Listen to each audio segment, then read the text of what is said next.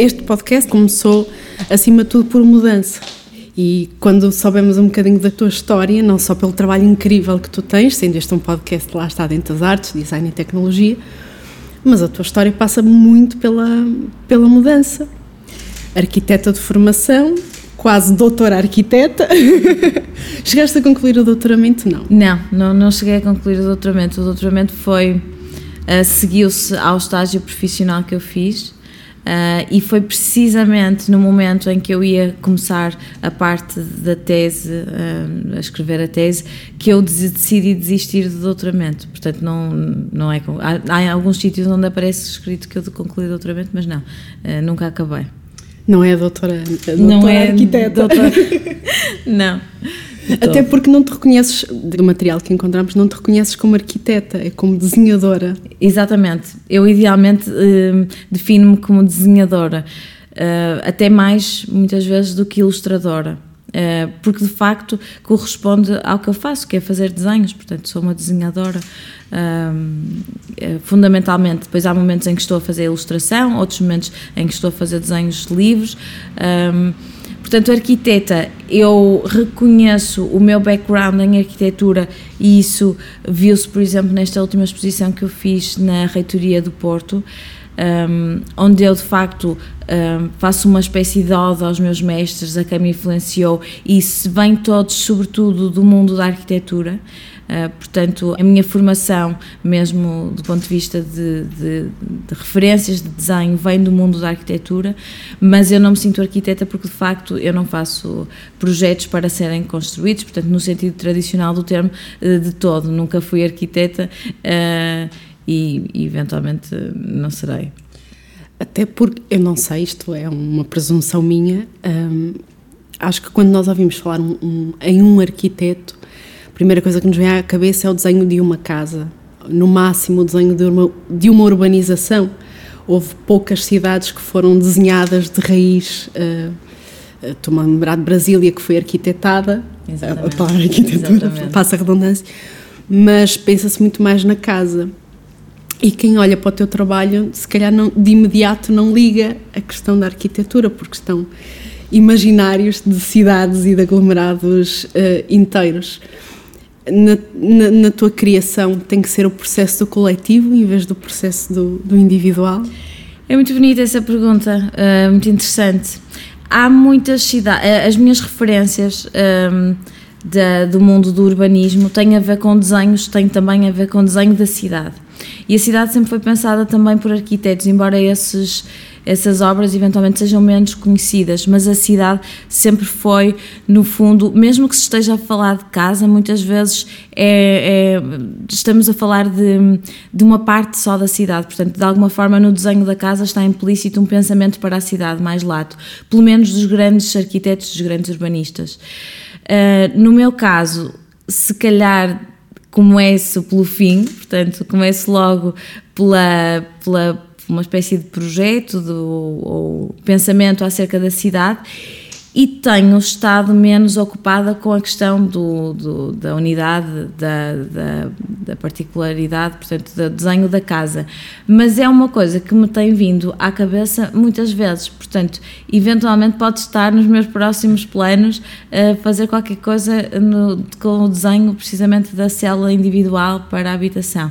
Um, gostava de explorar esse, esse caminho, que é muito próprio também, enfim, que me para o qual tenho muitas referências e gostava de testar, só para ver se sou capaz.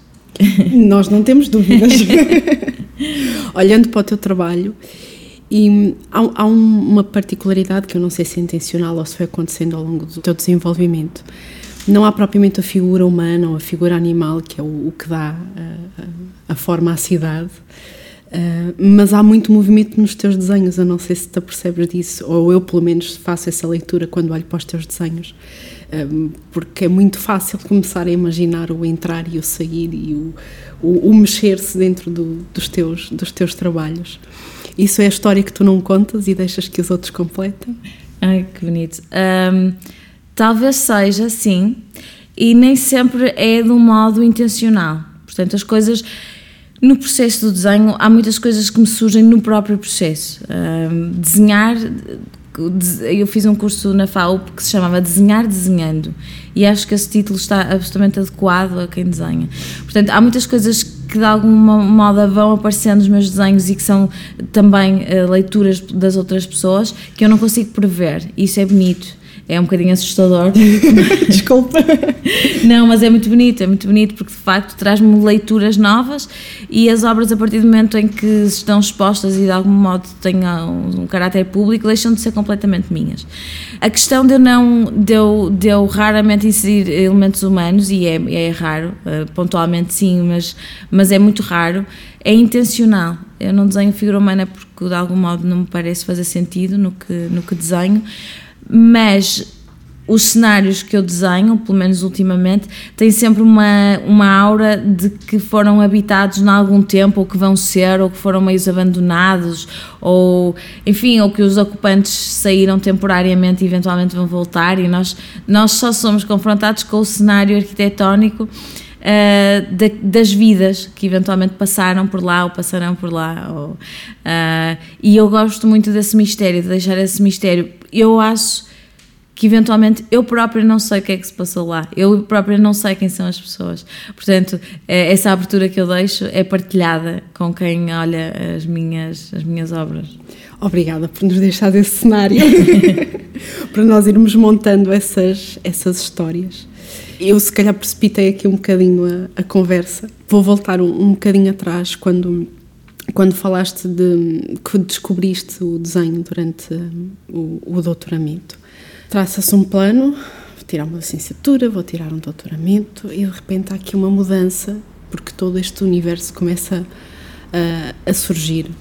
Quem estava à tua volta foi fácil encarar isso? Um, de algum modo, sim. Um, Lembro-me que só a minha avó que dizia: Oh filha, tens que acabar o doutoramento.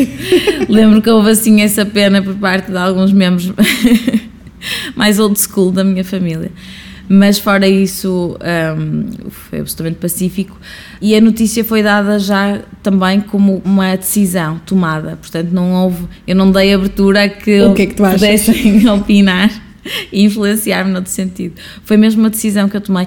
Eu sou normalmente eu demoro muito tempo até tomar as decisões. Demoro muito tempo, elas andam aqui remoer, remoer, remoer. Mas quando tomo as decisões, normalmente são derradeiras. Há qualquer coisa que muda em mim e que eu não consigo agir de outra maneira. Portanto, me faz não conseguir agir de outra maneira um, tem muitas vezes a ver com os desenhos. Nesse momento da mudança, teve a ver com uma consciência de que havia algo que eu precisava de fazer, que eram os desenhos, e algo que eu não precisava de fazer, que era o doutoramento. No meu íntimo, portanto, precisar enquanto uma certa urgência pessoal e sentimental um, e criativa.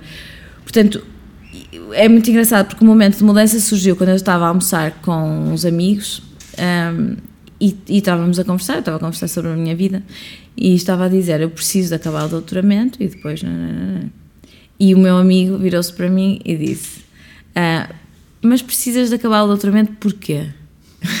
e aquela pergunta foi, na, foi naquele, naquele preciso momento a pergunta certa foi colocada e eu de facto apercebi-me que eu não precisava de acabar o doutoramento por razão nenhuma, não, não, não, não precisava, nem por questões profissionais, nem por, sobretudo por uma questão de vontade pessoal, embora me tivesse dado imenso gozo uh, o, o, tempo que estive a estudar, eu gosto muito de estudar, gostei imenso das aulas, gostei imenso dos trabalhos, gostava da tese que me, que me tinha proposto fazer, mas de algum modo não havia uma urgência interior para terminar aquilo, tal como eu ainda hoje olho para o doutoramento e digo, eventualmente é qualquer coisa que eu posso vir a acabar, mas não preciso de acabar agora, não sinto essa urgência, enquanto que com os desenhos sinto esta urgência.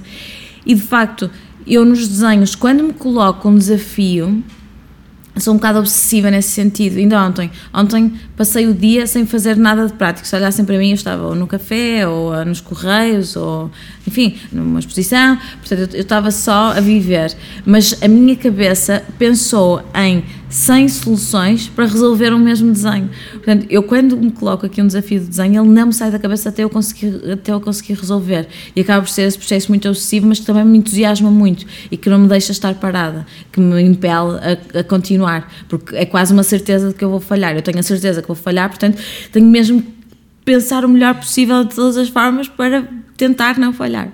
E depois às vezes falho, outras vezes não falho, depende. A maior parte das vezes falho, obviamente. E é bom falhar, porque a palavra falhar geralmente tem uma conotação pesadona eh, e lida-se muito mal com o erro. A escola eh, não está preparada para que nós falhemos. Eh, falhar, perder um ano é uma coisa. De repente falaste aqui da palavra falhar, assim tão leve. Porque eu lido com ela diariamente. Como não existe, não existem dois desenhos iguais ou dois projetos iguais ou duas formas iguais de resolver o mesmo problema, porque de facto não existem. Eu não consigo pensar do mesmo modo, enfim, consegui resolver, por exemplo, vamos considerar, consegui resolver a Babel de uma forma que me satisfez, ok. Eu provavelmente o próximo projeto não vou repetir a mesma fórmula, porque porque já encontrei num determinado eh, trabalho e, e, e basta-me para ter descoberto aquilo. Agora já estou a colocar-me um desafio completamente diferente. Um, e este, este espaço entre um trabalho e o outro trabalho tem tantos erros e consegue ser tão frustrante que de facto é preciso um certo ânimo leve para lidar com isto, porque são muitas vezes semanas ou meses sem encontrar o que se procura. É, enfim, é, o trabalho é, é, é, é mesmo baseado no, no, erro. Se não falharmos, eh, se, não, se eu não me enganar muitas vezes, não vou conseguir qual é, perceber qual é a melhor forma de me enganar. E tens sempre essa certeza de que procuras ou às vezes é o desenho que te encontra? É o desenho que me encontra, felizmente felizmente existe aí uma vida paralela e o desenho tem uma vida qualquer uh, que, nós, que nós não sabemos. Felizmente, às vezes é o desenho que me encontra, porque há momentos em que eu acho sempre. Outro dia tive aqui um, o dia inteiro só dedicado aos trabalhos. Eu gosto muito de entrar no ateliê, de ficar longo tempo. Uh, sem, sem saber notícias do mundo, para, de forma a estar fechada o máximo tempo possível e mais concentrada possível. E estava precisamente a pensar que há muitas vezes o, o desenho resolve-se sem que os meus planos racionais, sem que o meu pensamento tenha previsto. Isso são os momentos mais fantásticos que existem, que é quando de algum modo alguma coisa surge que, que, me, que me sugere outras coisas e, e o próprio processo se resolve pelo processo e não necessariamente pelo pensamento. Eu sou capaz de estar dias a escrever em cadernos uh, intenções, eu vou fazer assim, depois vou aumentar, depois vou diminuir, depois vou não sei o quê, depois vou encontrar a escala, depois vou usar a BIC, depois vou digitalizar, depois vou, enfim, engendrar um esquema, e, e engendro imensos esquemas, muitas vezes tem a ver até com o conceito da exposição, vou ilustrar aquilo durante não sei quanto tempo, e depois o projeto vai ser assim, depois vai ser assado, e começo o desenho e ele leva-me sempre por caminhos insuspeitos, leva-me sempre por, por caminhos que realmente eu não conseguia de forma alguma prever. E, e esses são os momentos gratificantes do processo. É quando se encontra alguma coisa e, e é, encontra qualquer coisa onde se pode permanecer. Porque um desenho isolado é uma coisa relativamente simples de fazer. Uh, um projeto, encarar o desenho como um projeto, que é o que eu tenho feito nos últimos tempos, um bocadinho de uma forma mais consistente, que é não pensar no desenho enquanto desenho apenas, mas gosto de pensar no projeto enquanto projeto, eu tenho que permanecer, tenho que estar um mês, dois meses, três meses, cinco meses, um ano, tenho que estar um tempo longo dedicada sobre uma coisa. Portanto, aquilo tem que ter alguma, tem que ter, um, tem que ter o seu ritmo. Um, e, e, o desenho, uma das coisas mais importantes do desenho é encontrar o, quase o ritmo certo, uma certa cadência que tem a ver com o movimento, o movimento da mão, o movimento do cérebro. Um, há trabalhos que eu adoro, mas que não conseguia repetir. Eh, porque de facto já não consigo voltar àquele, àquele, àquele ritmo. É um ritmo de pensamento, de articulação entre cabeça, mão, um, tem a ver com a postura também, tem a ver com o lado quase físico do trabalho. Nós entramos muito delicadamente porque para já o teu espaço é encantador. A quem, a quem nos está a ouvir, não, não conseguimos transmitir em palavras a magia que está aqui. Primeiro, temos imenso medo de onde colocar os pés. Um, não porque o espaço esteja perigoso, antes pelo contrário, porque há magia em cada cantinho. Um, não só pelas tuas obras, como trabalhas no chão. O sair da mesa também te liberta, também ajuda. A, quem nos está a ouvir não, não tem noção disso, porque há umas folhas enormes pelo chão. Uh, para além do tapete maravilhoso que está a sustentar estes microfones, há umas folhas gigantes, uh, então esta escala nunca poderia ser numa mesa. O chão também te ajuda a encontrar isso? Sim, sim, sem dúvida.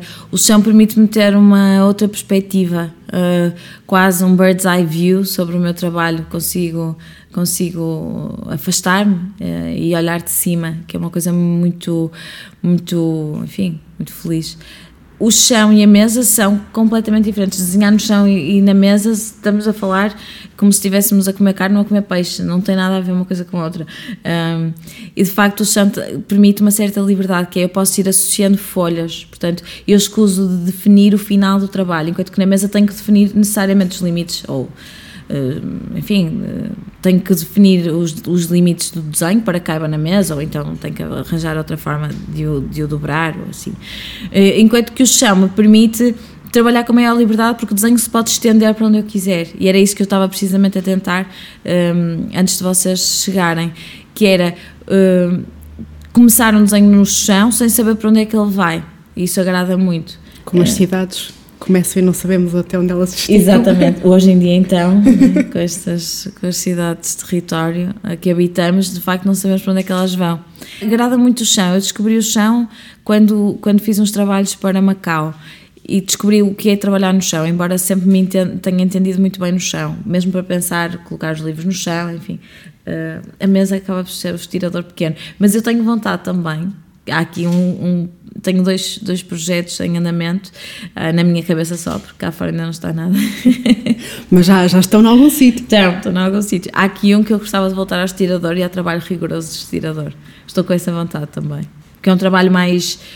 É muito limpo, é um trabalho muito limpo, muito mental, muito frio, mas é um trabalho muito agradável nesse sentido, porque exige uma concentração muito grande também. Uh, vamos ver. Estamos à espera. Um, falaste aqui bastante do, do teu processo e da questão de preparar um, uma exposição e o projeto que, que vem a seguir. Uh, os projetos estão sempre a vir, uh, estão sempre ao encontro ou há aquele momento em que precisas desse desligar para encontrar o projeto que vem a seguir? Uh, durante no início, quando comecei, e é uma coisa engraçada, se eu for ver aquelas pastas no computador que temos com os anos, se eu, for, se eu for ver a 2012, que foi quando eu comecei, tenho imensos projetos, imensos desenhos. Se calhar não eram projetos, eram mais desenhos soltos, mas alguns também eram projetos. Tenho imensos. Agora, se formos a 2020 ou a 2019, temos muito menos. Portanto, existe uma natural redução, até porque, obviamente, quando comecei era mais naif, tinha, tinha menos experiência e, e fazia, enfim, era, era, tinha outro tipo de processo. Um, agora tenho cada vez menos projetos precisamente para isso, que é para ter um intervalo entre trabalhos e ter mais margem para experimentar coisas novas, mais margem para testar, mais margem para estudar. Houve aqui um momento, eu estou entre trabalhos, fechei uma exposição e agora vou começar um, um projeto novo e este espaço entre, embora seja um pouco angustiante, porque eu acho sempre que deixei de saber desenhar. Sempre que vou começar a fazer um desenho, penso, já não sei desenhar. Francamente, há qualquer coisa que se desliga e eu faço uns desenhos muito, muito mal feitos. Podes telefonar-nos, nós vimos cá, desenhamos uma casinha e tu descobres que sabes desenhar. Exato. Não, mas há, há, qualquer coisa que eu perco, há uma certa. Há qualquer coisa que, que a mão se esquece. A mão esquece, entre trabalhos, esquece como é que se, como é que se desenha. E depois torna a reaprender tudo de novo. Esses momentos entre são cada vez mais importantes, embora eu seja bastante. Eu tenho um espírito muito racional, portanto, lido mal com esta imprevisibilidade e incerteza. E, e é uma luta permanente comigo mesma. Eu não tenho aquele espírito, enfim, eh, que se calhar determinados artistas têm mais, de uma certa uh, leveza, de uma certa. de lidarem muito bem com a imprevisibilidade. Eu, naturalmente, ligo mal, lido mal com a imprevisibilidade.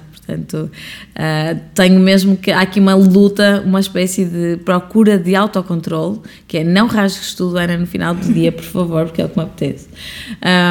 E eu faço esse exercício de acreditar que vou encontrar uma, uma nova forma de fazer. Eu estou a olhar para um trabalho teu que está à frente dos meus olhos. Eu não sei se ele tem um nome em particular. Eu estava-te a ouvir e, e, é impossível a minha cabeça, agora o problema é meu, de não navegar naquelas portinhas e janelas e ver ali muitos estilos arquitetónicos. Como é que esses estilos te vão surgindo? É essas coisas que te vão encontrando ou, ou tu já sabes que, que há coisas que têm que mostrar uma solidez mais antiga e outras mais atuais? Neste caso, este trabalho chama-se Via Ápia de Olicipo, foi um título dado por um professor meu que é o Nuno Grande, o arquiteto Nuno Grande.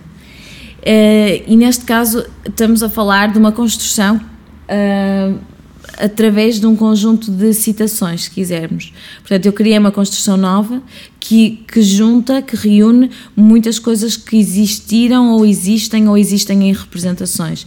Temos esta cidade de Lisboa e temos uma base medieval e depois por ali acima vamos encontrando um, todo o tipo de, de ícones uh, que, que, marcam o imaginário da cidade e a nossa memória da mesma. Isto tem a ver com uma forma de estudar que eu defendo, que é de estudar e de, de pesquisar, que tem a ver com a liberdade. Eu acho que para, considero que para uh, chegarmos a determinada conclusão, para resolvermos determinado problema, tem que haver uma liberdade uh, de exploração tem que haver uma, uma liberdade de, de convocação de, de referências de, livre, livremente.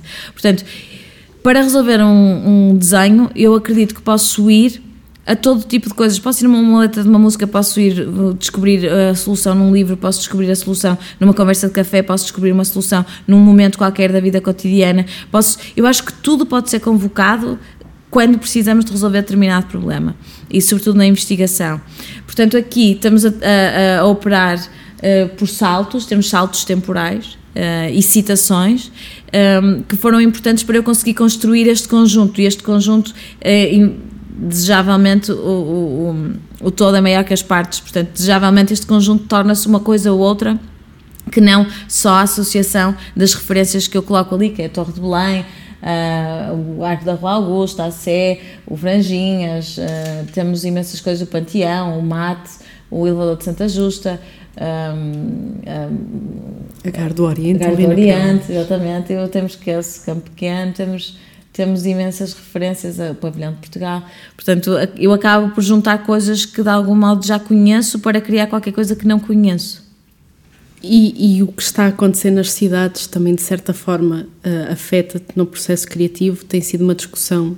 Uh, primeiro começou em Lisboa e agora tem sido muito atual no, no Porto, do, da transformação toda que a cidade um, ehm, tem tido e este problema todo de alojamento, de Airbnbs e turistas e tudo mais. Uh, isso também reflete, sentes que, que também te toca de alguma forma no teu processo criativo?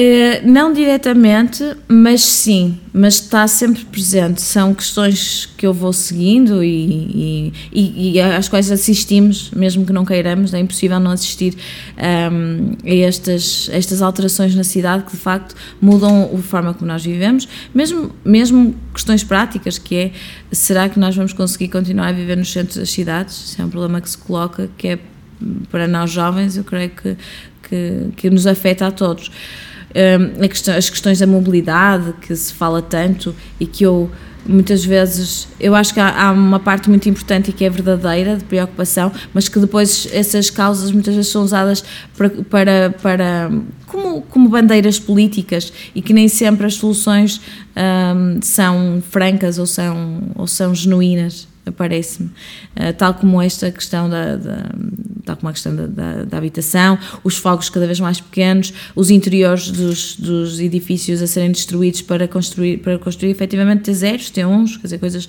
para habitação um, temporária de, de, turistas, é uma coisa um bocadinho complicada porque não são quem, quem, vive nas cidades é que cuida delas, de algum modo cuidamos melhor das nossas casas do que da casa dos outros, é, é só natural Portanto, é muito importante que as cidades mantenham o seu espírito local e quando vemos, por exemplo, o pequeno comércio a desaparecer, o comércio tradicional a desaparecer e a dar lugar a apenas um, a marcas de caráter global, um, há uma certa nostalgia que para quem desenha cidades eh, acaba por ser incontornável. E eu sinto essa nostalgia já em relação ao Porto, por exemplo, como eu tenho vindo a, a habitar desde, desde que, que, enfim, que me movo independentemente do Porto já há muito tempo, mas as alterações são muito, e não acredito que sejam todas para mal, obviamente, tenho, é preciso equacionar tudo o que aconteceu de bom e tudo o que vai acontecendo também que eventualmente podia tentar, podíamos tentar evitar. Se calhar, eu imagino que no futuro nós, se calhar, vamos andar todos de um lado para o outro, eh, como na, em Constant New Babylon, que se calhar vamos ser todos habitantes temporários do mundo, portanto, que esta, esta globalização. Um, ehm, embora se tente politicamente reverter, uh, vivemos num mundo global e eu não acredito que isso possa ser uh, reversível. Portanto, de algum modo, às vezes imagino que todos andamos com uma espécie de casa atrás, mas que vivemos pelas cidades uh, do mundo uh, temporariamente só. Ou há muitos futuros que são imagináveis, portanto, se calhar os modelos das nossas cidades já não correspondem ao modo como nós habitamos efetivamente. Esta, a forma como nós viajamos hoje é completamente diferente do modo como não é? há 15 nossos... anos atrás ou 20 anos Exatamente, atrás. Exatamente, nem é preciso ir muito longe, não é? Não é preciso ir muito longe, nós hoje podemos conhecer o mundo de uma forma muito fácil, o acesso é fácil, não é preciso sequer ter muitos meios financeiros, há muitas soluções para se, para se viajar, portanto, se calhar não precisamos de habitações tão... se calhar não precisamos de uma raiz, quem sabe, não sei. Fica a pergunta. Fica a pergunta, fica a pergunta. Eu sei que é provocador, mas, mas nunca se sabe.